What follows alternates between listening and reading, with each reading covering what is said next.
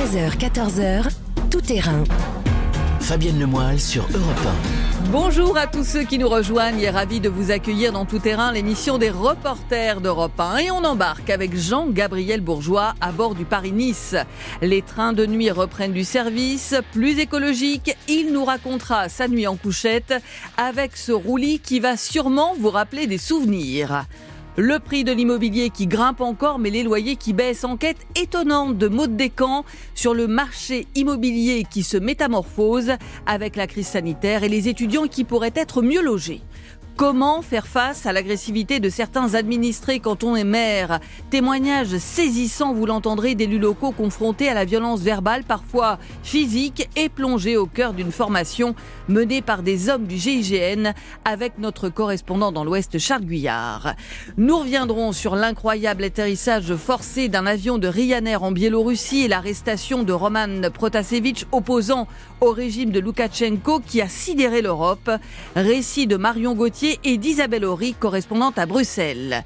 Puis nous prendrons la direction de Lourdes avec Benjamin Peter, Lourdes privée de pèlerins à cause de la crise sanitaire et la deuxième ville hôtelière de France qui veut s'ouvrir à tous les tourismes.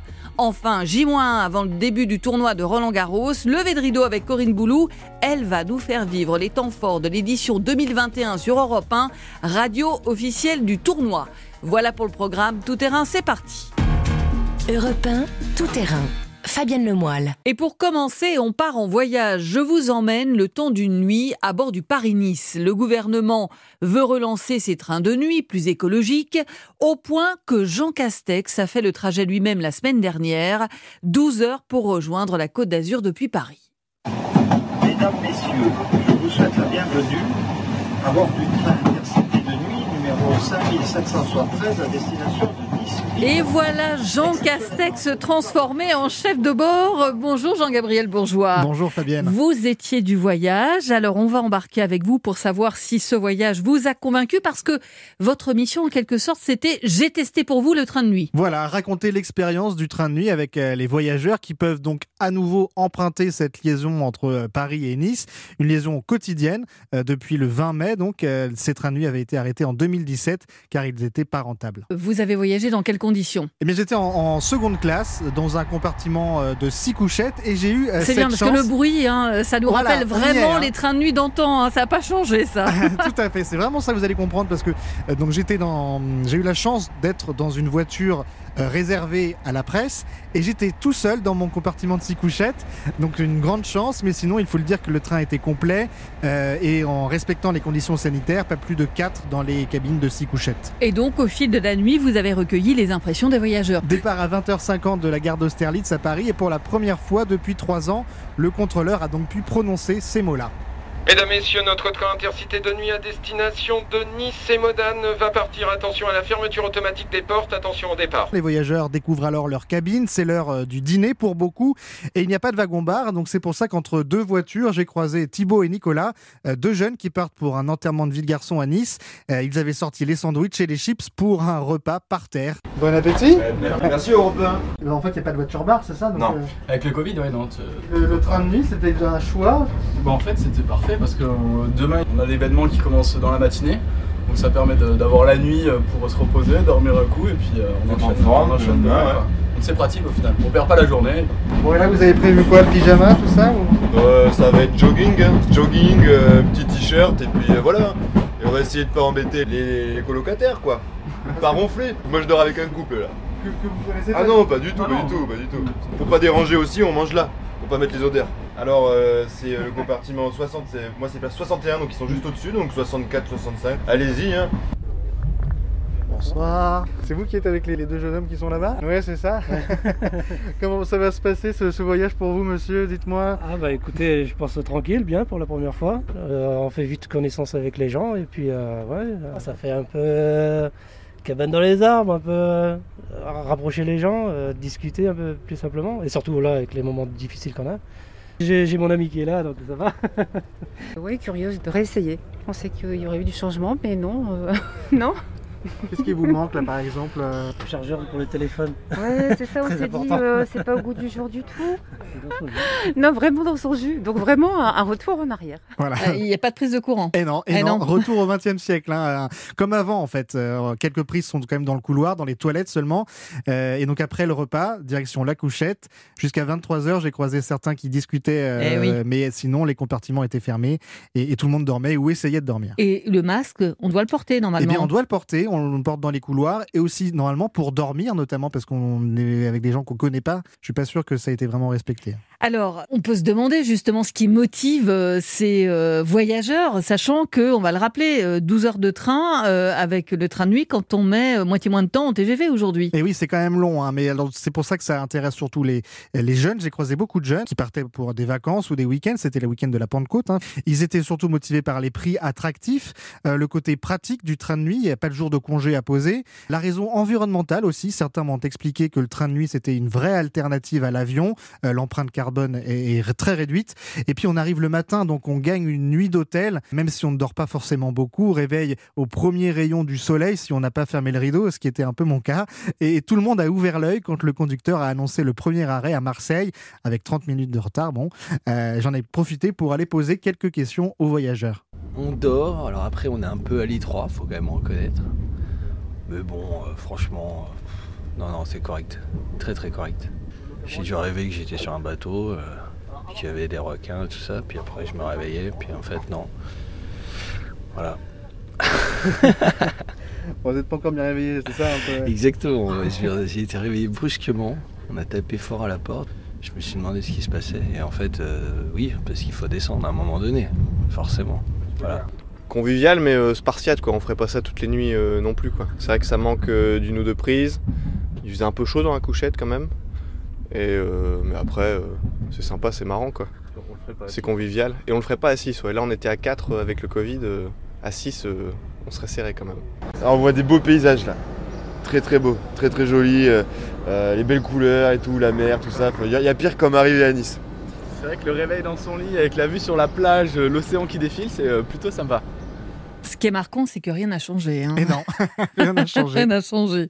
Donc 30 minutes de retard à Marseille, mais finalement vous êtes quand même arrivé à l'heure à Nice. hein, c'est Voilà, ce que vous m'avez dit. 9h11, après plus donc de 12 heures de train de nuit. Et un ticket de voyage, vous m'avez Oui, je voulais rapporter. rapporté. ouais, Voilà, Qu'est-ce qu'on trouve dedans? On a un petit masque de, pour les yeux, des bouchons euh, pour mettre dans les oreilles. Pour éviter les euh, renflements voilà. des voisins. Une lingette euh, rafraîchissante au thé vert.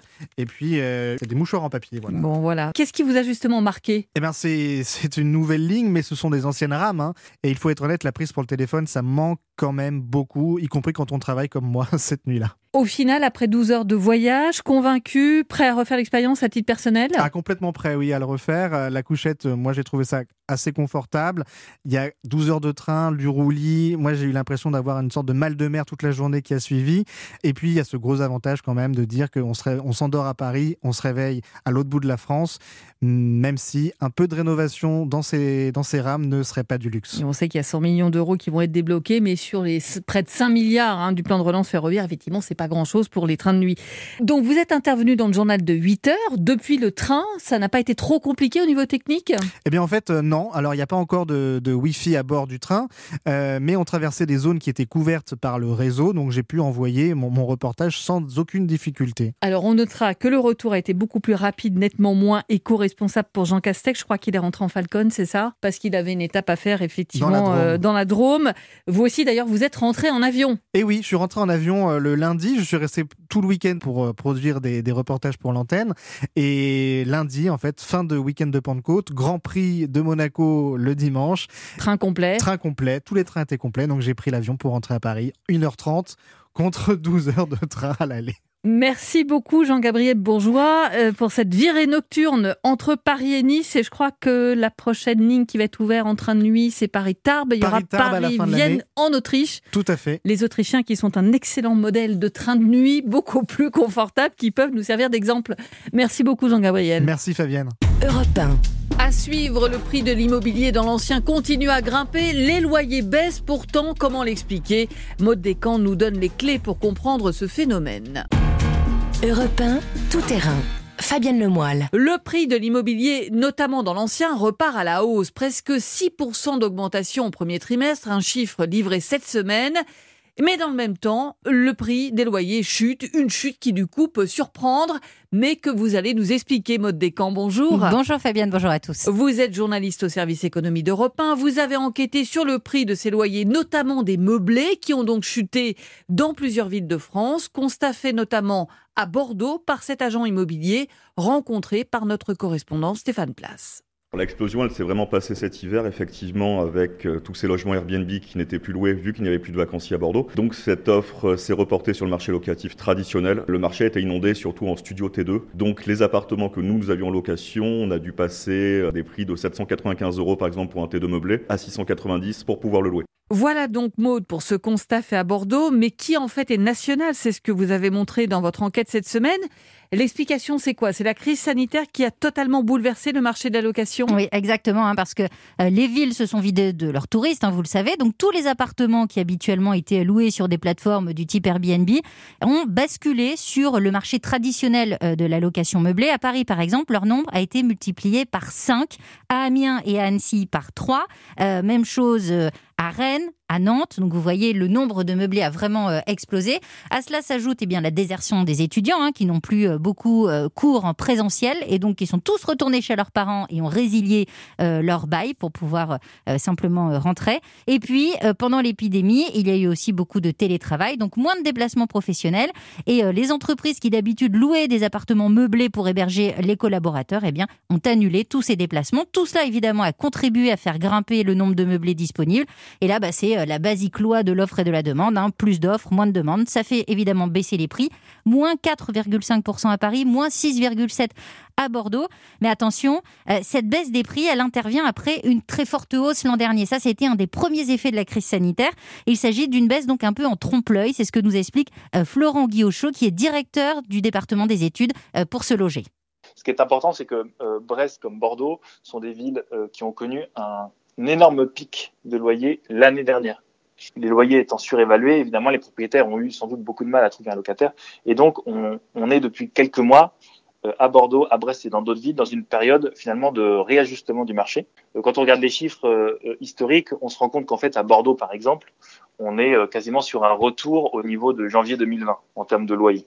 Et on a mesuré ces 12 derniers mois des hausses jusqu'à 10% certains mois plus 10% sur les loyers à Bordeaux. vous voyez une période, euh, disons, d'un an, un an et demi, euh, très perturbée avec des fortes hausses, et en fait un atterrissage du marché qu'on constate depuis quelques mois, notamment à Bordeaux euh, et dans d'autres villes, qui se concrétise finalement par un quasi retour au niveau de janvier 2020. Alors pour autant, euh, Maude, il y a vraiment des gagnants dans cette euh, chute du prix des loyers, ce sont les étudiants. Bien sûr, c'est l'effet un peu positif de tout cela, c'est que euh, pour le moment, bah, cette baisse des loyers, elle est là, elle est réelle, et donc les étudiants vont pouvoir bien s'offrir plus grand cette année, mais aussi des logements de meilleure qualité, puisque l'arrivée de tous ces appartements Airbnb sur le marché, souvent de, très bonne qualité, eh bien viennent concurrencer les petits studios loués d'habitude à l'année.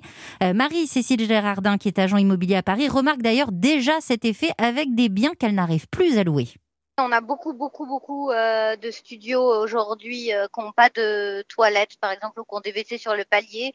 Euh, Cela trouve plus du tout preneur et on a un gros, gros marché de jolies studettes à louer, mais bien rénovées, bien meublées, bien agencées. On en aura beaucoup plus qu'avant. Alors, les experts avec qui j'ai échangé estiment que cette situation pourrait permettre aussi une amélioration plus générale de l'habitat, puisque bah, tous ces propriétaires euh, qui ont des appartements pas terribles hein, vont devoir faire un effort s'ils veulent louer leurs biens cette année. Donc ça, c'est aussi une bonne nouvelle. Alors la grande question, c'est est-ce que cette baisse des loyers est durable? Alors en effet, ça c'est vraiment la question qui taraude le monde de l'immobilier. Cette baisse des loyers, elle devrait se tasser hein, dès que les touristes reviendront, euh, puisque les appartements vont repartir sur le marché euh, de la location courte durée. Mais la baisse des prix pourrait quand même devenir structurelle si par exemple les universités décidaient de basculer toute une partie de leurs cours en distanciel, bah, dans ce cas, on aurait moins besoin de logements étudiants. Et donc, ce serait clairement plus un produit rentable pour les investisseurs. Et c'est un vrai sujet pour les experts immobiliers. un exemple, hein, la Fédération nationale de l'immobilier, la FNAIM, est en train de mettre sur pied une cellule dédiée à l'observation justement des effets de la crise. Une cellule qui va surveiller tous ces changements structurels du marché dans les prochains mois. Merci beaucoup, Maud Descamps. Merci, Fabienne. À suivre des élus, notamment des maires de plus en plus confrontés à l'agressivité. Comment y répondre Plongez dans un instant au cœur d'un stage avec des hommes du GIGN spécialistes de la médiation. Europe 1, tout terrain. Fabienne Lemoyle. Plongez maintenant au cœur d'un stage pour des élus de plus en plus confrontés à la violence verbale ou physique et qui cherchent comment faire face à cette agressivité. Ça a été euh, tu vas bientôt mourir ou euh, il va t'arriver quelque chose. Euh. Menaces de mort, insultes et parfois même des atteintes physiques. Et cela se passe partout, en mairie, dans la rue, voire parfois dans la sphère privée. Vous vous retrouvez chez vous, interpellé, vous ne savez pas quoi leur répondre. C'est justement pour savoir gérer ces situations que des formations sont désormais proposées aux élus locaux, comme ce matin-là à Pornic. Bonjour Charles Guyard. Bonjour Fabienne, bonjour à toutes, bonjour à tous. Correspondant d'Europe 1 dans l'ouest de la France, c'est donc vous qui avez assisté à cette formation. Une formation dispensée par qui et pour qui? Alors elle est dispensée dans toute la France, hein, cette formation, depuis le 1er euh, janvier, enfin en tout cas depuis le mois de janvier de cette année. C'est à l'initiative du ministère de l'Intérieur. Elle est menée localement par des gendarmes du GIGN parfois ou des négociateurs régionaux. C'était euh, le cas à Pornic, donc mi-avril. Euh, il y avait 22 élus présents, des maires, des adjoints, des conseillers municipaux. Cela représentait en tout 14 communes du secteur, mais l'objectif c'est bien sûr de toucher toutes les communes de France. Ces élus, on va l'entendre, doivent faire face à l'agressivité de leurs administrés. C'est ce qu'ils vous ont confié. Les gens viennent déposer encore du courrier chez moi, à ma boîte aux lettres, sonner et demander à mon épouse ou, interpeller mon épouse euh, sur un supermarché. Est-ce que vous pouvez dire à votre mari qu'il n'y a pas de place handicapée à tel endroit? Et c'est pas normal. Ça prend des proportions euh, hallucinantes. Vous vous retrouvez euh, chez vous, interpellé. Vous savez que vous êtes borderline et que ça va forcément déraper dans les quelques minutes qui vont suivre, sous les yeux d'enfants, etc. Et ça, c'est pas possible on a tous été traités de vous faites pitié. Enfin, lors d'une commission, ça fait mal parce qu'on n'est pas là pour ça. C'est vraiment ce qu'on vit au quotidien. C'est euh, l'humiliation. On a eu euh, dernièrement, au dernier conseil, un, habitant dans le public qui a pu intervenir. Euh, il a menacé un de mes agents de mort. Ça a été tu vas bientôt mourir ou il va t'arriver quelque chose. Assez saisissant, hein, je dois dire, ces témoignages que vous avez recueillis lors de cette formation. Qu'est-ce qui vous a marqué dans ce qu'ils vous ont dit? Bah, déjà, ce qui m'a marqué, c'est que là, ce qu'on vient d'entendre, ce n'est que des extraits parce que finalement, c'est l'unanimité. Tout le monde a déjà vécu euh, des euh, situations compliquées et encore le mot est faible. Hein. mais ce qui m'a marqué, c'est euh, quand même le ras-le-bol général, donc la répétition des faits, aussi leur violence. Alors, parmi les élus présents à Pornic, hein, aucun n'a pour l'instant déploré d'agression physique. On va dire entre guillemets que ce n'est que du verbal, mais vous l'avez entendu, il y a quand même des menaces de mort. Et puis, c'est des petits conflits de voisinage qui tournent parfois au pugilat et au milieu duquel on l'a aussi entendu un élu est tout de suite appelé à la rescousse pour arbitrer. Et en milieu rural, eh bien, ce n'est jamais simple à gérer, hein, puisque vous vous en doutez, euh, on demande souvent à l'élu de prendre parti. Et dans une commune de quelques centaines d'habitants où tout le monde se connaît, eh bien, ça peut détruire des relations. Euh, un conseiller municipal nouvellement élu hein, l'a d'ailleurs euh, dit pendant cette session.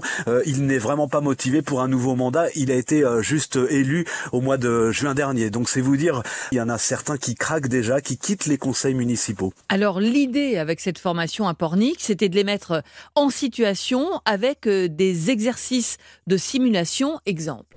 Euh, là, par rapport au Covid, là. Oui, on a, on, a, on a, nos enfants qui mangent à la cantine. Ils mangent pas, ils mangent pas nos enfants. Je comprends, je comprends bien votre. votre oui, mais, à midi, là, qu'est-ce qu'on fait là Concrètement, là, moi, euh, je reprends le boulot dans trois heures. Qu'est-ce que je fais? On a voté pour vous, hein On a voté pour vous, n'oubliez pas. Nous veut une réponse là, tout de suite là. Madame le maire, ça fait donc trois fois que je vous envoie un courrier. Dépêchez-vous parce que j'en ai marre. J'attendais. Mais pourquoi il n'y a pas eu de réponse De renseignements. Avant c'était un maire, un homme, c'était mieux que ça. Hein. Bien. Racontez-nous la scène. Euh, ça peut sembler euh, terriblement banal au départ, euh, les, demandes des administrés, et puis soudain le, ton qui monte. Aujourd'hui, on passe tout de suite à ce stade de l'agressivité, manifestement. Et là, donc, on entendait dans ces scénettes hein, qui sont jouées par des élus eux-mêmes, un maire qui jouait son propre rôle et des élus qui jouaient le rôle des administrés. Eh bien, on est tout de suite dans l'offensive. On veut des réponses immédiates. On n'attend plus forcément, eh bien voilà, de discuter, d'avoir des solutions. Non, c'est tout de suite, tout de suite, tout de suite. Et puis on entendait dans le deuxième extrait euh, un maire avec cette remarque sexiste. Là aussi, euh, eh bien, c'est euh, des choses qui arrivent de plus en plus. Euh, et on entendait d'ailleurs les rires derrière dans l'Assemblée parce que, eh bien, finalement, c'est des rires gênés. Hein, vous le comprenez bien parce que Mm. tous ces élus-là ont déjà vécu ces situations-là. Alors on voit qu'on est sur le fil, hein, que ça peut effectivement euh, dégénérer. Donc l'idée de la formation, c'est de donner des réponses à ces élus, j'imagine, pour faire retomber la pression et aussi rester dans la légalité. Oui, effectivement, il y a des choses pas compliquées au final à, à- mettre en place. Hein. C'est par exemple lorsqu'un élu euh, est, est euh, alpagué dans la rue par un ou plusieurs d'administrés, c'est de repérer celui qui est le plus virulent et puis le mettre à l'écart euh, pour euh, déjà désamorcer cette, euh, cet effet de groupe, l'emmener aussi à l'intérieur de la mairie euh, qui est considéré comme un lieu sanctuarisé. Et puis ça permet aussi de se mettre à l'abri d'une éventuelle médiatisation parce que vous savez aujourd'hui dès que le ton monte un petit peu dans la rue, les téléphones portables sont sortis, on enregistre les scènes et ça peut être diffusé sur les réseaux sociaux. Et parfois, bien, c'est des extraits euh, euh, qui sont sortis de leur contexte. Et puis d'autres conseils, hein, quand un maire reçoit ou un élu reçoit un administré dans son bureau, euh, que cet administré est un peu réputé pour perdre son calme, eh bien, c'est de retirer des objets du bureau qui pourraient servir de, de projectiles. On en est là aujourd'hui. Et Évidemment, le conseil ultime, eh bien, c'est de prévenir les forces de l'ordre pour déposer plainte. On va écouter le sentiment d'une élue justement au sortir On était content de venir à ce genre de formation pour essayer bah, de nous rassurer, nous donner des billes et de la force, surtout pour affronter ça. Voilà, nous donner de la force, c'est ça le sentiment général euh, après ces heures de formation? Euh, Tout à fait, c'est ce côté rassurant, entre guillemets bien sûr, se dire qu'on n'est pas tout seul à subir ce genre de, de situation finalement, qu'on soit dans une grande ville ou dans un petit village rural, eh bien ça rassure, comme le disait cet élu. Et puis il y a un autre euh, sentiment aussi qui ressortait de cette euh, formation, c'est le sentiment d'abandon. Et c'est assez paradoxal, je dois dire, parce que euh, ce sentiment d'abandon, c'est quand vous déposez plainte, eh bien finalement, on a la sensation, en écoutant ces élus, que la justice ne fait pas vraiment son travail. Les, les administrés euh, qui sont visés par ces plaintes, eh bien, ne sont pas vraiment poursuivis ou en tout cas euh, sanctionnés.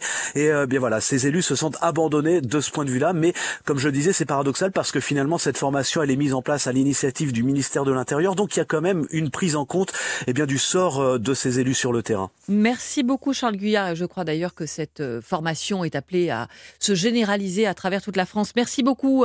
De rien, Fabienne, merci à vous. Europe 1. Dans un instant, retour sur l'incroyable atterrissage forcé en Biélorussie d'un avion de ligne et l'arrestation d'un jeune opposant biélorusse qui a sidéré l'Europe.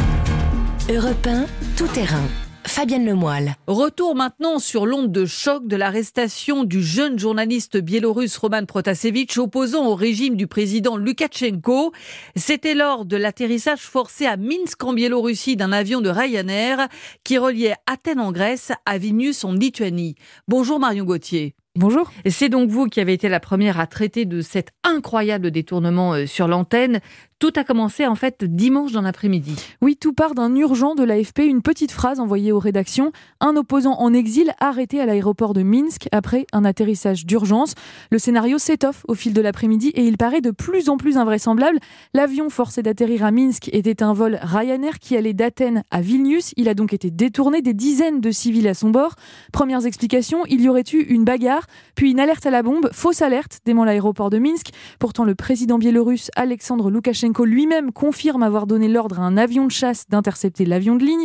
Son gouvernement dira avoir reçu un message de l'organisation palestinienne du Hamas. Bon, perplexe, je crois que c'est le mot qui correspond le mieux à l'état de la rédaction à ce moment-là. Et ce qui vous a marqué, c'est tout de suite la mobilisation de l'opposition biélorusse. Oui, essentiellement euh, des journalistes exilés. Euh, J'appelle rapidement Andrei Vetovitch, un franco-biélorusse. Il inonde Twitter de messages sur Roman Protasevich, un confrère, journaliste d'opposition très populaire en Biélorussie. Pour Andrei, aucun doute, il a été enlevé pendant cette correspondance imprévue à Minsk. Roman Protasevich euh, représente quand même beaucoup pour euh, la société civile, pour les journalistes et pour le monde d'information. On a vu euh, les derniers textos qu'il a envoyés à ses amis où il disait que euh, potentiellement il est suivi. Il y a un homme russophone qui essayait de, de l'aborder à l'aéroport, qui a essayé même de filmer son passeport lors de l'enregistrement. L'avion va finalement redécoller vers 19h30 et le lendemain, sur l'antenne d'Europe 1, Arthur, l'un des Français qui était présent à bord, raconte ce qui s'est passé à Romain Houg. On a entendu l'annonce du pilote. C'était plutôt marquant. Il y a vraiment juste une personne. Et ben, il a commencé en fait à négocier avec un des stewards. Il a un peu manifesté en fait, on va dire, sa peur et sa colère. euh, je pense que lui il se doutait de ce qui allait arriver. Nous, on savait rien du tout. Pour moi, c'était juste quelqu'un qui avait peut-être raté sa correspondance et ça le mettait dans, une belle galère. Arrivé à l'aéroport, il s'est fait escorter par deux ou trois personnes où ils l'ont fait passer en priorité devant tout le monde.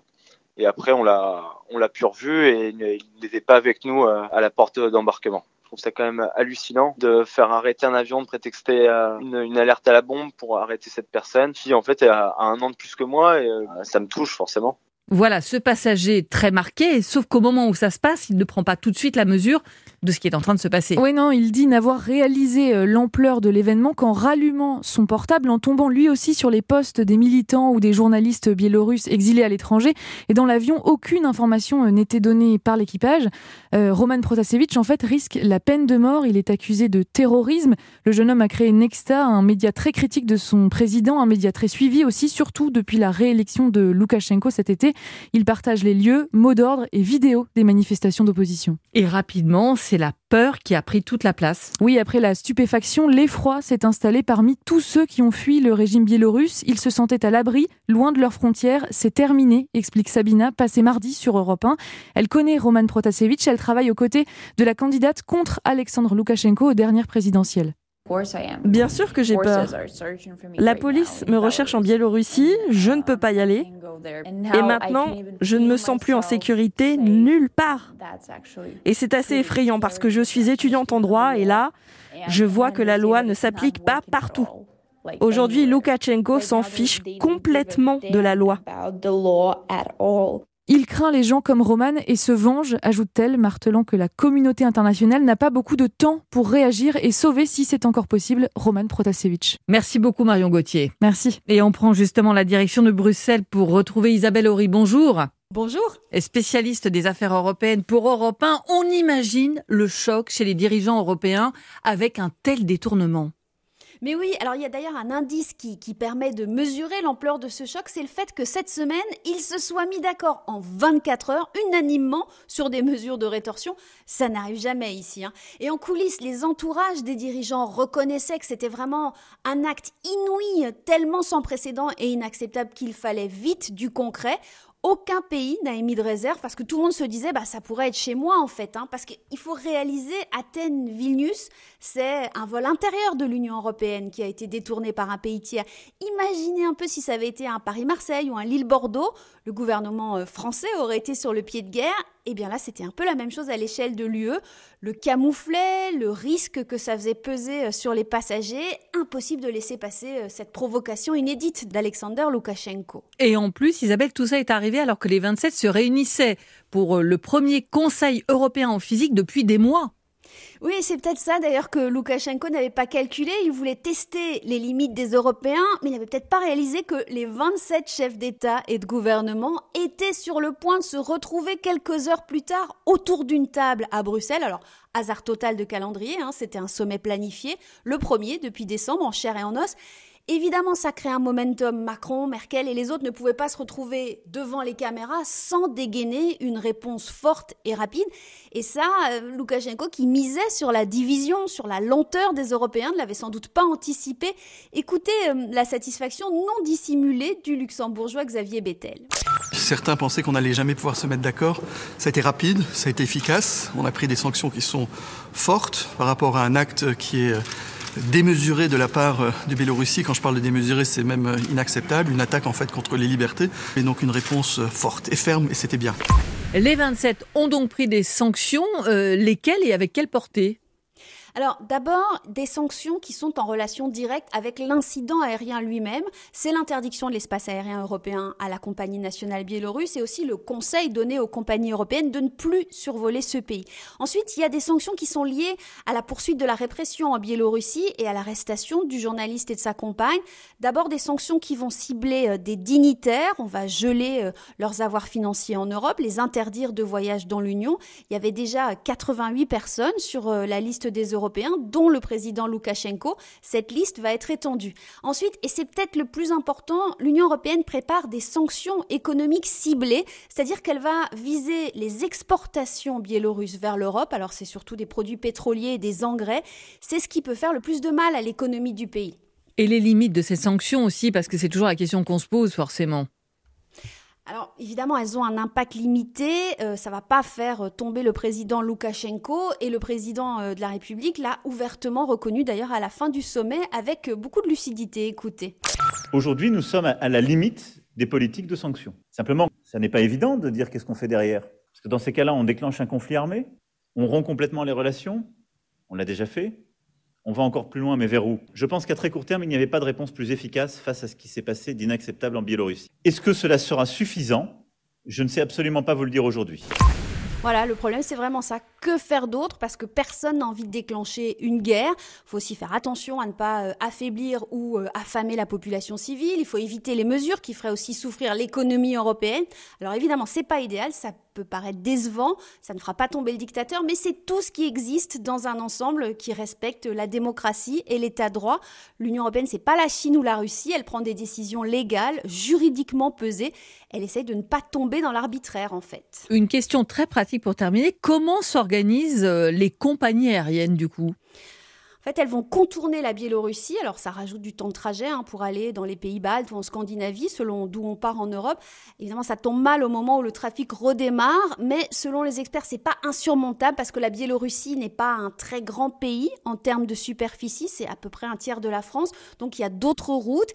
Puis, il faut se rappeler que déjà, l'est de l'Ukraine n'est plus survolé parce qu'il y a sept ans, un avion de ligne de la Malaysia Airlines a été abattu par un missile des forces pro-russes dans cette région. Et puis il faudra compter aussi avec les autorités russes qui, pour des raisons techniques, disent-elles, ont refusé de donner leur feu vert au changement de plan de vol pour euh, la compagnie Air France qui a dû annuler du coup euh, plusieurs liaisons entre Paris et Moscou.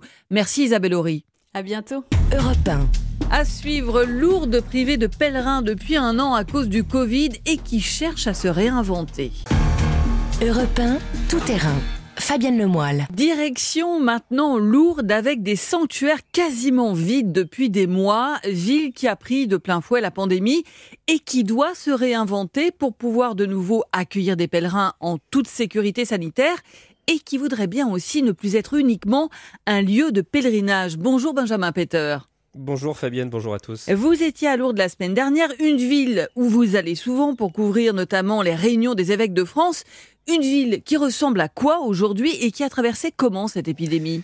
Eh bien, c'est probablement l'un des lieux de la région Occitanie que je parcours toute l'année qui est le plus impacté par cette crise sanitaire. Ici, il y a vraiment deux saisons. L'hiver entre novembre et mars où les rues des sanctuaires sont vides euh, et de la ville également. Mais entre Pâques et octobre, en principe, c'est noir de monde. Des pèlerins partout, venus de tous les pays, les boutiques ouvertes, des chants, euh, cette ferveur si particulière ici. Mais là, depuis mars 2020, Lourdes ne s'est jamais vraiment réveillée. Les, pèlerinages en groupe ont été euh, annulés les uns après les autres. C'est la raison pour laquelle le ministère de l'économie l'avait classé comme l'une des, trois destinations sinistrées en août dernier, avec la Corse et l'outre-mer notamment, avec un, plan spécifique pour le tourisme. Mais un an après, on perçoit pas encore à Lourdes de, de réels frémissements. Quelques hôtels ont rouvert la semaine dernière, comme celui de, Didier Pouet, que j'ai rencontré, le patron de l'hôtel Elgon. Mais voilà ce qu'il me répondait quand je lui demandais comment il allait. Mal, vous voyez tout beau, tout, tout éclairé, euh, tout propre, mais dans une semaine, nous refermons pour une dizaine de jours. Nous avons du mal à relancer l'activité. Mhm. Euh, il y a très peu de demandes. Là, nous sommes ouverts parce qu'il y a le pèlerinage des militaires. Mais voilà, après, ça se recalme. Le mois de juin est catastrophique. Et nous ne redémarrerons qu'en août ou septembre et, encore. Nous sommes la ville la plus impactée de France. Tout la Corse va redémarrer, mhm. parce qu'on a longtemps parlé de la Corse. Mhm. Les stations balnéaires vont redémarrer, la montagne va redémarrer, mais Lourdes ne redémarrera pas. Par contre, je crois à une reprise importante à partir d'avril 2022, mais nous devons être soutenus par l'État jusqu'en avril 2022, avec le Fonds de solidarité et le chômage partiel. Sans ça, euh, nous ne s'en sortirons pas. On l'entend bien, Lourdes qui aspire à accueillir de nouveau des pèlerins, mais là, il y a un vrai défi parce qu'il faut accueillir ces pèlerins en toute sécurité. Oui, parce que ça étonne toujours hein, quand on le dit, mais Lourdes, c'est finalement la seconde ville hôtelière de France après Paris. Il y a des hôtels partout là-bas. 12 000 chambres sont disponibles.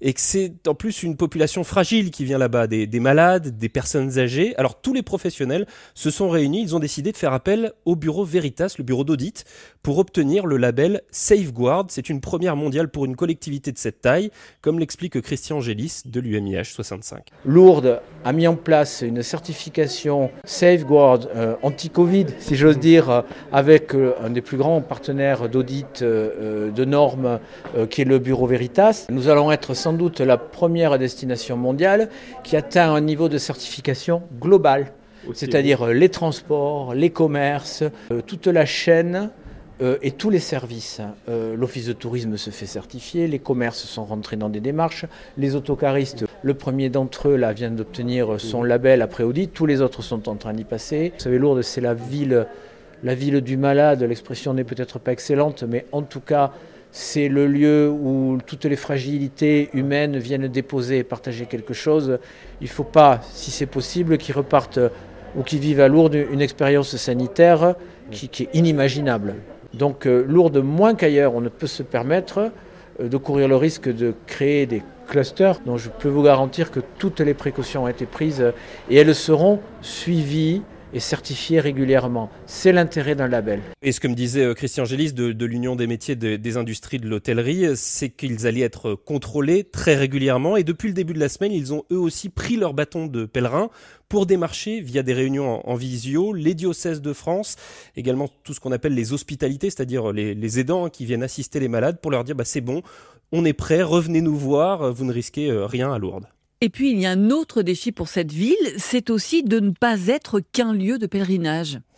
Oui, alors ça, c'est un travail de, très longue haleine. Depuis euh, un an, l'Office de tourisme communique d'ailleurs beaucoup sur euh, cette ville qui est la, porte d'entrée des Pyrénées pour les randonnées, pour les sports extrêmes qu'on peut y pratiquer. Il y, a, un formidable spot de VTT, par exemple, juste au-dessus de, la ville, un centre historique à découvrir. Et pour le maire, Thierry Lavitte, même si les sanctuaires resteront toujours évidemment le socle de la vie de la ville, cette diversification, c'est une question de, survie. C'est un véritable crash économique euh, que nous avons vécu puisque 90% de la fréquentation sont des groupes constitués. Et donc ces groupes n'ont pas pu venir. Et donc c'est 90% d'effondrement de l'économie touristique. Mais il y a aussi un impact sur la collectivité que je dirige. C'est pour nous c'est une perte sèche de 2 millions d'euros, même avec, les compensations de l'État. Donc c'est très considérable. Donc il faut rebondir sur les budgets. c'est une situation très complexe. Nous devons tirer les leçons de ce qui s'est passé. Et donc moi j'en appelle à, tous les Français ou, étrangers qui veulent venir à Lourdes. Les conditions de sécurité et sanitaire seront là, mais aussi dans tout le pays des Gaves puisque Lourdes est la, porte d'entrée du pays des Gaves, et que ben, il faut bâtir l'articulation de la relance de la ville de Lourdes, d'un grand virage qui va durer de nombreuses années, en tenant compte de ce qui s'est passé, et faire de Lourdes une ville spirituelle. Elle mais aussi spirituo-culturelle. Voilà, et quand j'y étais il y, a, quelques jours, la mairie lançait les estivales de Lourdes, toute une série de concerts, d'événements pendant l'été qu'ils ont l'intention après de reconduire chaque année pour attirer des touristes pas forcément euh, intéressés en premier lieu par euh, l'aspect religieux. Cette année, euh, les guests, par exemple, dès le début du mois de juillet, c'est notamment Vianney, le chanteur, et, la patrouille de France. Là aussi, on va rester hein, dans le domaine céleste. Merci beaucoup, Benjamin Peter. Merci à vous. Europe Dans un instant, on part à Roland Garros, début du tournoi demain, toujours sous le signe du Covid. Europe 1, tout terrain. Fabienne Lemoyle. Et pour terminer, direction Roland Garros, levé de rideau avec celle qui va vous faire vivre le tournoi avec Axel May, dont Europe 1 est la radio officielle pendant deux semaines. Bonjour Corinne Boulou. Bonjour Fabienne, bonjour à tous. Rédactrice en chef adjointe du service des sports. Euh, alors ça y est, vous avez pris vos quartiers euh, porte d'Auteuil cette semaine à Paris. On entend, hein, c'était les qualifications. Hein. Oui, depuis le début de la semaine, hein, euh, nous jetons un coup d'œil sur le tournoi de qualification qui donne, qui vient de donner 32 sésames pour les, le grand tableau de, de Roland Garros, féminin et masculin. Malheureusement, aucune française ni aucun français n'a réussi à décrocher un ticket d'entrée, un peu à l'image du tennis tricolore qui est au creux de la vague en ce moment. En tout cas, nous avons un très beau studio qui va vous ah. accueillir, Fabienne. Et eh oui, la semaine prochaine. voilà, au pied du cours euh, Philippe Chatrier, dans l'allée qui mène les spectateurs du cours Suzanne Langlaine au cours Simone Mathieu dans les Serres d'Auteuil, en passant par quelques cours annexes et, et la nouvelle fameuse place des Mousquetaires qui offre beaucoup d'espace désormais. Et j'ai le privilège, Fabienne, de pouvoir commenter les matchs avec Axel May pendant cette prestigieuse quinzaine de Roland Garros dans notre cabine commentateur avec vue plongeante dans l'axe du cours Chatrier, un poste d'observation idéal qui m'a permis de voir déjà un de nombreuses stars du tennis mondial euh, ces derniers jours, comme Rafa Nadal, Roger Federer, Gaël Monfils ou encore Ashley Barty, la numéro 1 mondiale qui s'entraînait d'ailleurs avec la numéro 2 Naomi Osaka, la japonaise qui a fait parler d'elle euh, ces dernières heures pour euh, refuser désormais toute conférence de mm. presse afin de préserver, dit-elle, sa santé mentale. Les jeunes Français Hugo Gaston et Fiona Ferro, les révélations du Roland Garros euh, automnal sont là aussi. Bref, Fabienne, Roland Garros peut commencer et peut commencer. Ça, c'est la bonne nouvelle. Euh, on reprend les bonnes habitudes parce que l'an passé, vous le disiez, on avait joué euh, à l'automne sur la terre battue, c'était pas idéal.